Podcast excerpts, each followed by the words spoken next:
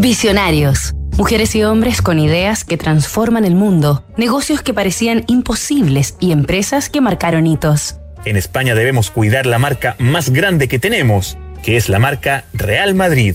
Florentino Pérez, el empresario galáctico.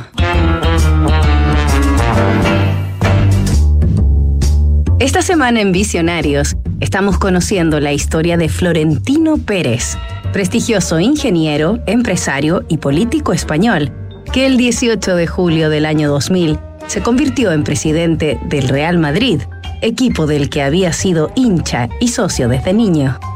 De la mano de Florentino, en el siglo XXI, la Casa Blanca se llenaría de estrellas y coronas.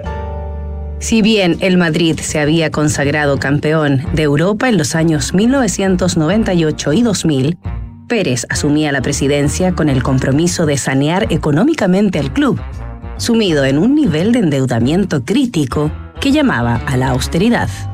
Pero al contrario, Pérez sorprendió con una apuesta all-in, entendiendo algo que no se estila entre los dirigentes deportivos, que en el fútbol profesional las finanzas de un club de primera división dependen principalmente de la calidad de su espectáculo.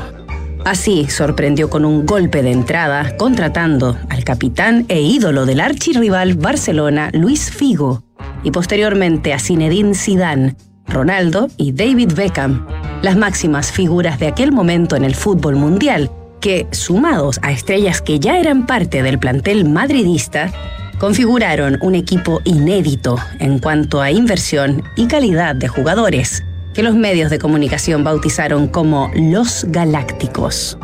En apenas un par de años, el Real Madrid despuntó financieramente y pasó de los números rojos a encabezar el poderío económico a nivel mundial, gracias al marketing, la publicidad y la penetración en gigantescos mercados más exóticos para la industria del fútbol, como China, Emiratos Árabes y Estados Unidos, producto de giras internacionales, derechos de televisación y venta de camisetas.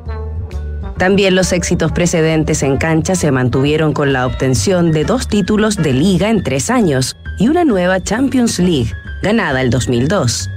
También en su primer periodo, Florentino Pérez remodeló el Estadio Santiago Bernabéu y construyó la increíble ciudad deportiva del Real Madrid en el distrito de Valdebebas.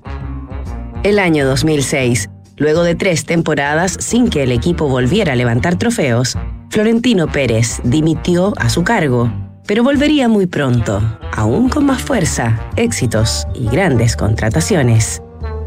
Nos reencontramos mañana con el último capítulo de esta historia. En 2022, PwC ha sido elegida nuevamente como líder mundial en MA por número de transacciones. Conoce al equipo de Deals y MA de PwC Chile y sus servicios en pwc.cl.